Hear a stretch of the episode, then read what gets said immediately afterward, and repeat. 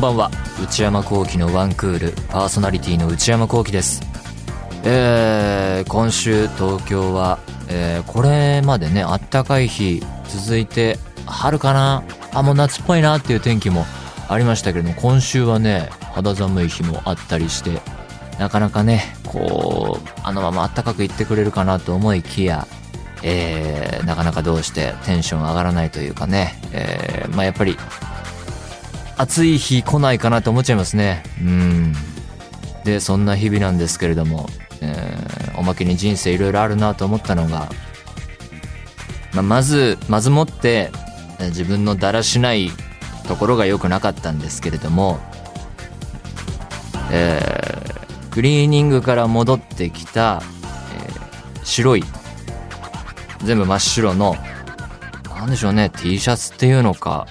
カットソーっていうのか、まあ、そういう洋服が、えー、畳んであって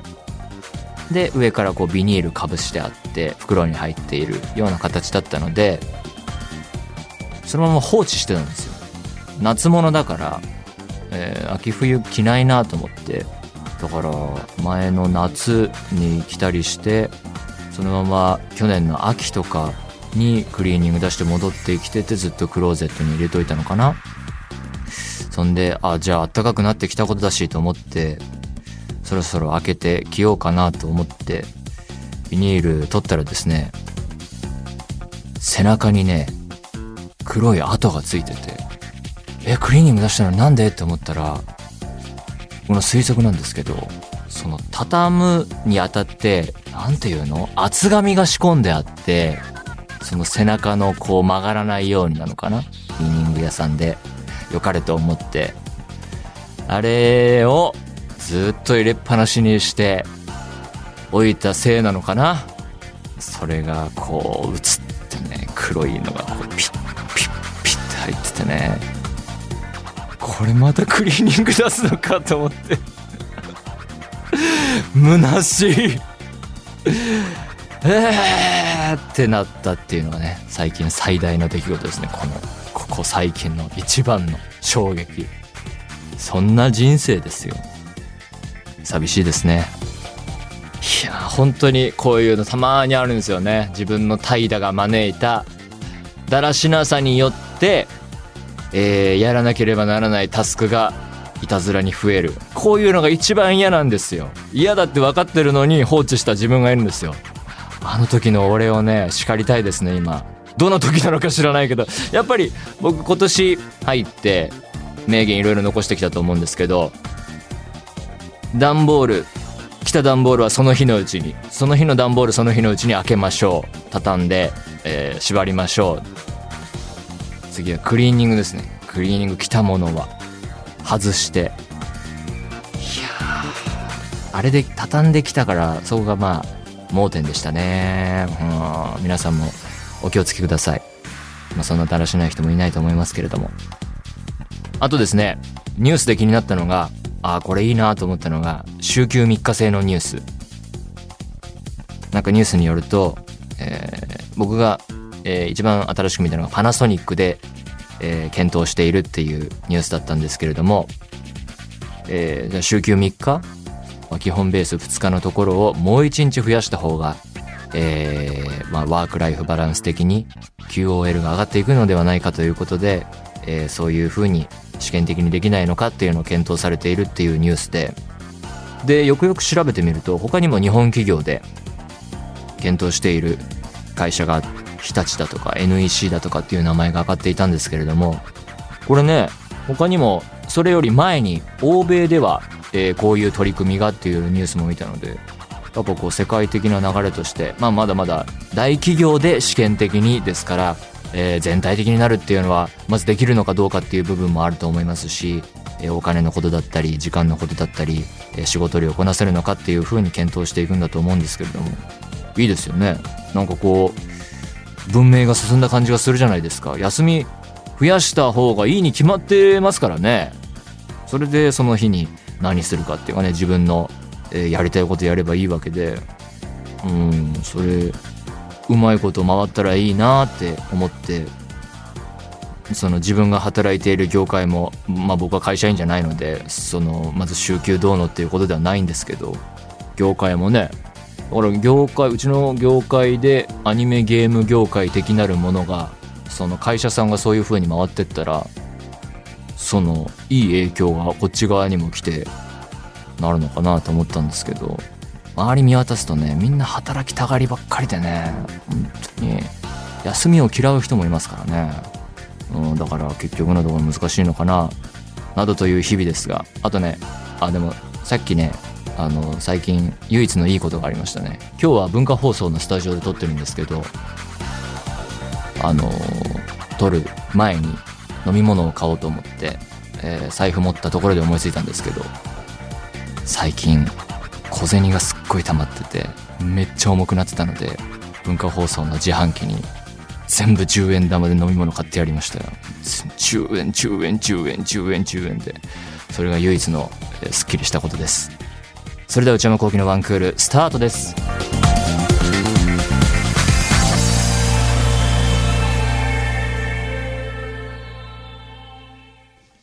それではお便りを紹介します。ラジオネームさやさんからいただきました。東京21歳女性大学生の方。内山さんスタッフの皆さんこんにちは。いつも本当にラジオや踊り場を楽しませていただいています。素敵なコンテンツをありがとうございます。さて初めてお便りを送らせていただきました。ちょっとした相談？かっこはてなことです。私事なのですが、近頃男の人と私の二人で出かける予定があり、映画を見に行くことになっています。女子校出身でなかなか出会いもなく、恋人未満な状態で人と交友を深めていくのも初めてで、正直男性が苦手だったので恋愛とは縁遠い人生でした。そのため作品から行動から何から何までどうしていいかわかりません。しかも本当なら私も映画の後味のすり合わせをするような作業は苦手で、作品は一人で見たい人間です。映画の後味のすり合わせって面白い表現ですね。すり合わせをするような作業。だから二人なら二人で見に行って、じゃあお茶でもしようかご飯食べに行こうかって言うんで、えー、で、飲み食いしてる時に、ああだったね、こうだったねっていう風な感じで評価を交わし合うっていう感じですかね。確かに、あれって、どっちもポジティブに捉えてて120%傑作ってなったらいいけど、食い違った時しんどいですよね。うん、まあ、食い違っているのも楽しめるような関係だったらもうなんかね、仲良しですよね。なのに、相手からどんなのが見たいとお伺いをいただいているので、お伺い。答えたら多分その作品になるんだろうと思うと、何と答えたらいいか考えあぐねてしまいます。本来なら、シャープ378のラインナップを参考に、えー、先週ですね、えー、最近の映画を見たい気持ちもありますが、なかなか見るものとしてはハードなものが多い印象です。まあね、ナイトメアあり、えー、アンビュランス、アネット。まあそうね。まあまあまあまあまあ、ハード、ハードか。えー、かといって、がっつり恋愛ものを見に行くのもなんか違うのかな。てんてんてんはてなと、もう頭を何周させても模範回答がわかりません。こじらせをありありと突きつけられ、自己嫌悪もかさみ、本当にドツボにはまって考えています。そんなに。そこで映画にお詳しい内山さんにお伺いしたいです。デート未満のお出かけ、何を見たらいいですか？いや、映画好きだけど、その、詳しいの方向性がちょっと違う気がするけどね。そんな、コンシェルジュ的にこう、そんなあなたにはこれっていうのはちょっと難しいですね。デート未満のお出かけ、何を見たらいいですか？勝手なお願いですが、しがない女子大生の残り少ないモラトリアムを、あ、21歳、そうかそうか、卒業も近づいてきていると。えー、救ってください。長文失礼いたしました。これからも応援しています。はあ。どうなんですかね。うーん、難しいところですけど、正解はないですよね。デート未満のお出かけ。うん、まあ、二人が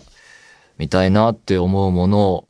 見た方がいいんでしょうけど、それがいいアイディアが出ないということなんですかね。うん、まあ、単純に、シンプルに思うのは、あの、さやさんが、えー、一番、あ、これ見たいなって思うのを見たいって言えば、まあ、あまりにも通好みだったらどうしようっていうところがあるのか。まあでも、見たいもの言うのが一番、なんか、うん、いろんなシチュエーション考えてもいい気がしますけれどもね。うん。そこでなんか自分の趣味曲げてまでっていうところから始まると、まあその、えー、人とどういう関係性を目指しているのか、えー、どういう関係性になりそうなのかっていうのはわかんないけど、うん、友達にせよ何にせよ、うん、好きなもの言った方がいいんじゃないのかなっていう気がするのがまず前提でありつつ、とはいえ、えー、一人で見たい人間のさやさんに対して何を提案できるかというところでは、だからまあ好きなものが大前提だけど、えー、で、このお二人がどれくらいの映画好きなのかとか、えー、どれくらいのね、テンション感で行くのかっていうのもありますよね。映画を見に行くことになっていますっていうのが、まあ食事とかでもないし、えー、遊園地行くっていうのも違うし、っていう選択肢の中の、じゃあ映画かなのか、いやもう映画行くっしょ。っていう感じの映画なのかっていうのでもちょっと違ってくるでしょうしね。だから、そういう私には分かりませんよっていうのを言い訳を重ねつつの検討になりますけど、まあ基本的には、えー、そうだな、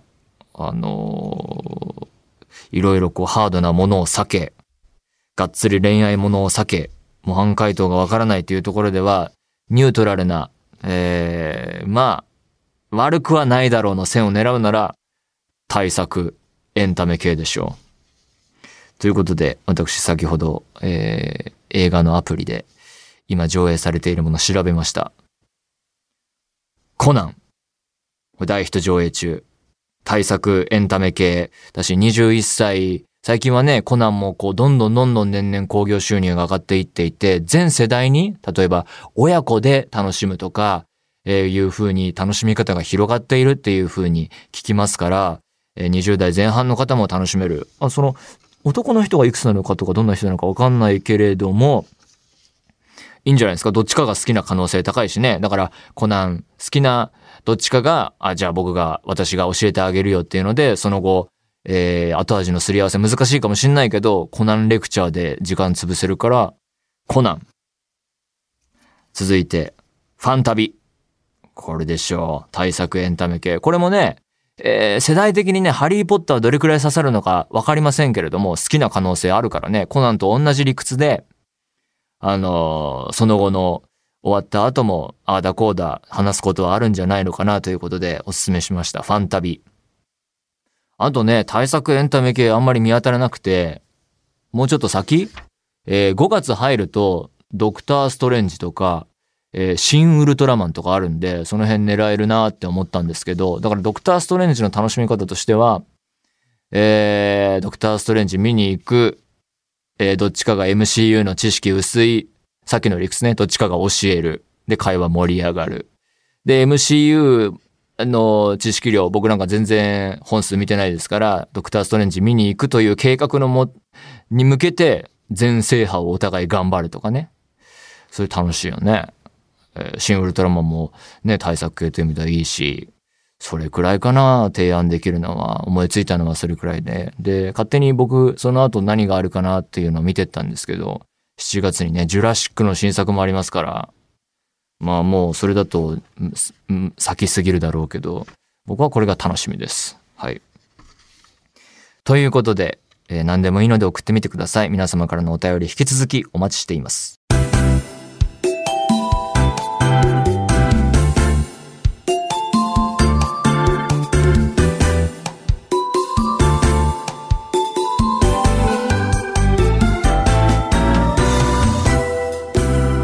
内山幸喜のワンクール。新生活応援、春のお便り。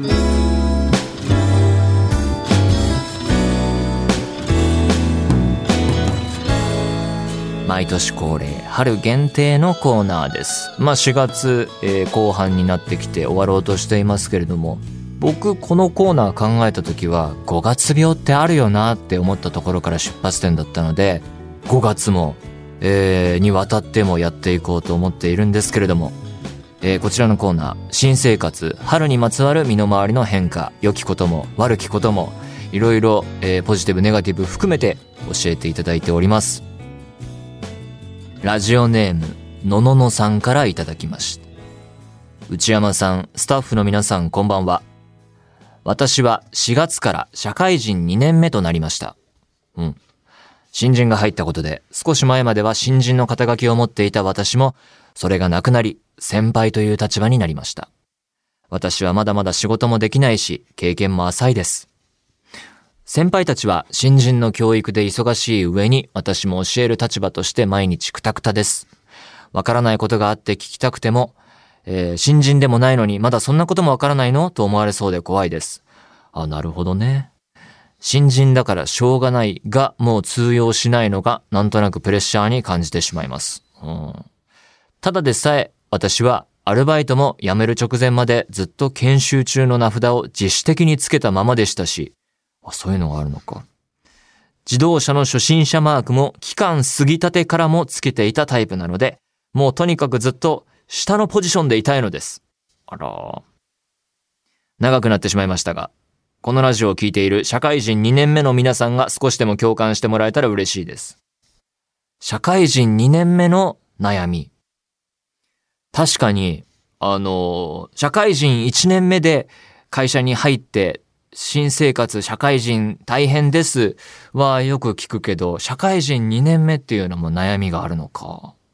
新人が入ったことで、少し前まで、そうね、立場が変わる、微妙に変わるということでの、自分の行動に制限をかけちゃうというか、えー意識が変わっていくという難しさがあると。私はまだまだ仕事もできないし経験も浅い。先輩たちは忙しいから、で自分も教えるし、プラス、えー質問したら、えーダメなんじゃないのかという雰囲気を勝手に感じてしまって。まあね、どんなお仕事なのかわからないけど、やっぱ職場によってはそういうこともあるんですかね。さっぱりわかりません。新人だからしょうがないがもう通用しないのがなんとなくプレッシャーに感じてしまいます。まあそういうこともあるかもしれませんね。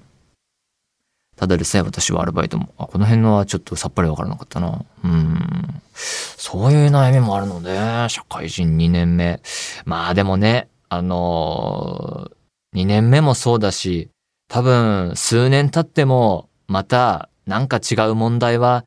出てくるんですよね。僕も会社勤めしてないまでも、えー友達と話したりすると、やっぱ30代入って、その20代とは違う立場になってとか、えーやっぱり後輩の人、自分よりキャリアの浅い人とどう接するかっていうタイミングを迎えてる人がいるので、多分社会人2年目もしかり、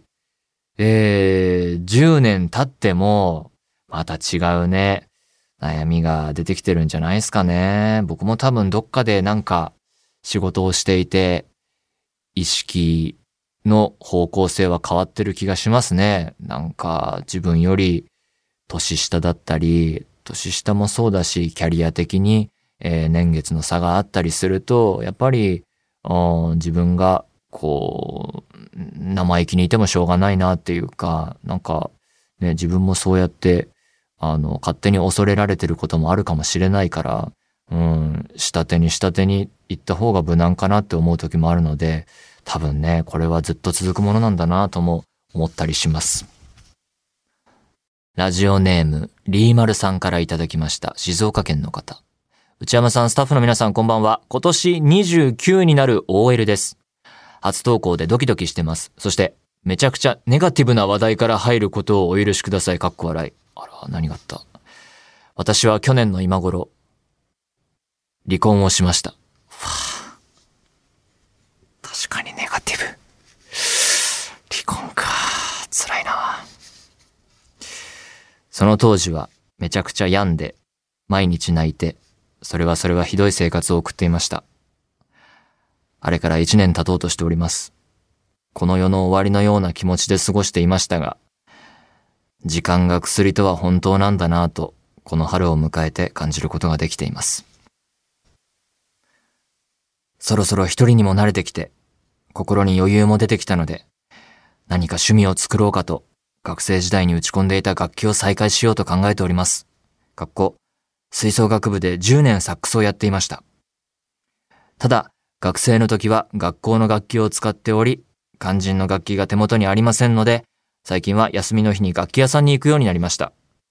高い買い物になるので吟味していますが、ワクワクしながら楽器を選んでおります。楽器を買ったら地元の楽団に入るつもりです。長文で失礼しました。これからも応援しています。これはもうなんて言っていいかわかんないですね。29になる OL の方。去年の今頃離婚か。何があったんだろうね。まあ、いろいろあったんだろうな。めちゃくちゃ病んで、毎日泣いて、それはそれはひどい生活。うん離婚って大変らしいですね、本当に。うん、ね。多分一緒に暮らしてたこと、その制度のこともあるし、えー、いろいろこう、手続き上いろいろやらなきゃいけないこともあるし、どういう状況からの離婚かはわかんないけど、離婚するってなってからも、ある程度の期間は一緒に住んだり、一緒の時間過ごすことは考えられますからね。その時の、あれとかね、うん、絶対辛いですよね。うん、で、えー一年経ち、時間が薬とは本当なんだなと、この春を迎えてから、これね、やっぱそうなのかね。時間が薬って思ってても、当時はね、時間って経ってくれないからね。全然経ってくれないからね。うんで、ただ、えー最近は休みの日に楽器屋さんに行くようになりました。で、えーそれを活かして楽器を買ったら地元の楽団に入るつもりです。いい話題も出てきましたね。やっぱ、その、趣味？そういう打ち込めるものがあるとね、えーいろいろ忘れられることもありますから、忘れられないけど、何かこう、えーポジティブな要素を入れられていくのかなと思うので、趣味はやっぱ持ってた方がいいですね。うん、なんか自分がやってて楽しいこと。あー僕で言うとやっぱ映画とかサッカー見ることですかね。なんか、なんかいろいろね、自分ではどうしようもないことが起きても、なんかこれしてればなんとかなるかなっていうのが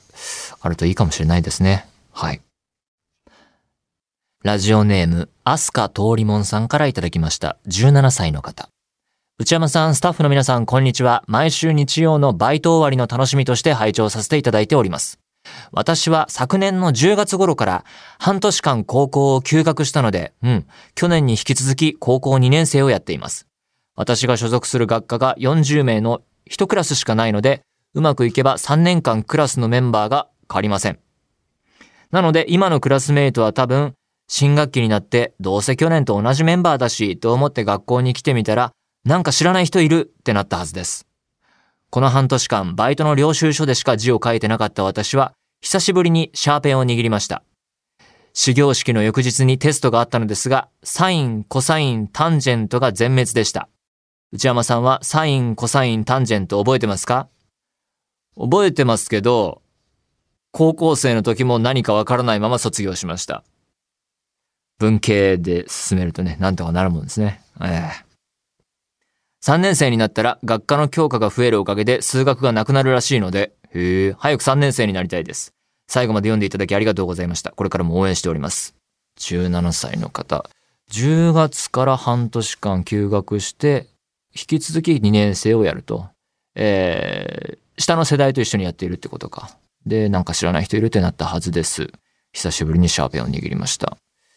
いやー、まあね、半年間休んで、えー、一学年ギャップが生まれるっていうのはね、えー、早く3年生になりたいですっておっしゃってますけど、まあね、半年、1年、あのー大人になってしまうと、1年間はね、マジ本当秒で終わりますし、その年齢の差とかもね、どんどんどんどん、その学校にいると1年先輩だとか、えー、1学年っていうのがね、すっごい重くな、感じられますけど、ほんとどうでもよくなっていくのでね、なんか全然、えーあれかなと思ったりしますけれども、えー3年生になったら数学がなくなるらしいと。サイン、コサイン、タンジェント。俺でも、今覚えても、どうやって、このサイン、コサイン、タンジェントも何にも思い出せないまま、それなりの成績を収め、この間ね、あの、講演会でお邪魔した時も成績良かったって言われたけど、それをどう乗り越えて、ごまかしていや、ちゃんとテストは受けたけど、ごまかして指定校推薦までたどり着いたのかが思い出せない。だから、苦手な教科は、なんか、どうリカバーっていうの？リカバリー？ここはダメだけど、ここを保っておけば、そこそこ落第点にならないだろうみたいなところを頑張ったのかな全然わかんないもんな。なんか今、あの、大人になって、どっから数学わからなかったったんだろうっていうのが気になってて、なんかよくあるじゃないですか。大人が始める中学数学みたいな、その入門編みたいな。ああいう本を買おうかなって、その買い物リストの後ろの方に入れてるくらい、自分はどこで理数系の科目脱落したので、物理とかも壊滅的だったんで、マジほんと2、30点台普通に取ってたんで100点満点で、よくね、あれでなんとかなったよなって思うので、あの数学は大丈夫ってことはないですけれども、いろいろな人生がありますということは言えます。できるに越したことはないと思いますけどね。ということで、こんな感じで新生活、春にまつわる身の回りの変化に関するメールを送ってきてください。えー、5月病の方も大歓迎です。えー、ネガティブ、ポジティブ、どんな内容でも結構です。以上、新生活応援、春のお便りでした。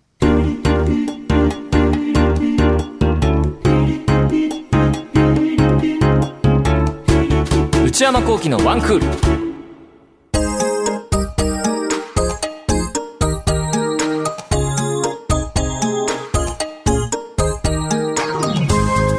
内山幸喜のワンクール、そろそろお別れのお時間です。えー、皆様からのメール、引き続きお待ちしております。現在募集中のコーナーは、えー、今日も盛り上がりました。新生活、春にまつわる身の回りの変化を教えていただく、春限定のコーナー。新生活応援、春のお便り。皆さんおすすめのローカルテレビ番組を募集する、ローカルどうでしょう。皆さんがどんな毎日を過ごしているのか一日のスケジュールを教えていただく人生パリピな皆さんの日常を教えていただく私はパリピ私内山幸輝に10分喋ってほしいトークテーマを提案していただく内山さんこれで10分お願いします買い物不詳な私内山幸輝の財布をこじ開けられるような買いな商品をお勧めしていただく内山さんこれ買いです今抱えている悩みをなるべく詳しく教えていただくお悩みプロファイル。他にも最新の流行を少しだけ覗いてみるトレンドハッシュタグ。私が最近見た映画についてただひたすら語るムビログ。そして話題になっているエンターテインメント作品などの普段は表に出ない関係者の方にお話を伺う中の人インタビュー。これらのコーナーで取り上げてほしい商品や作品、人物なども募集中です。そして内山幸喜オフィシャルノート内山幸喜の踊り場毎週木曜の夜に更新しています。えー、最新記事は読者の皆様からのご質問ご要望について考えようの4つ目。えー、これで、えー、ご質問ご要望の記事は終わり、また次回は違うものが始まる予定です。踊り場公式 Twitter、YouTube チャンネルもございますので、そちらもぜひご活用ください。すべてのメールはこちらのアドレスへお願いいたします。one.joqr.net one.joqr.net 番組公式ツイッターアカウントは、アットマーク、one, アンダーバー、joqr です。こちらもぜひチェックしてみてください。この番組は、ポッドキャストと YouTube でも配信中です。ポッドキャストは、ポッドキャスト QR、Spotify、Amazon Music などで、YouTube は文化放送エクステンドの公式チャンネルで配信しています。更新は火曜日の夕方の予定です。それではまた来週。さようなら。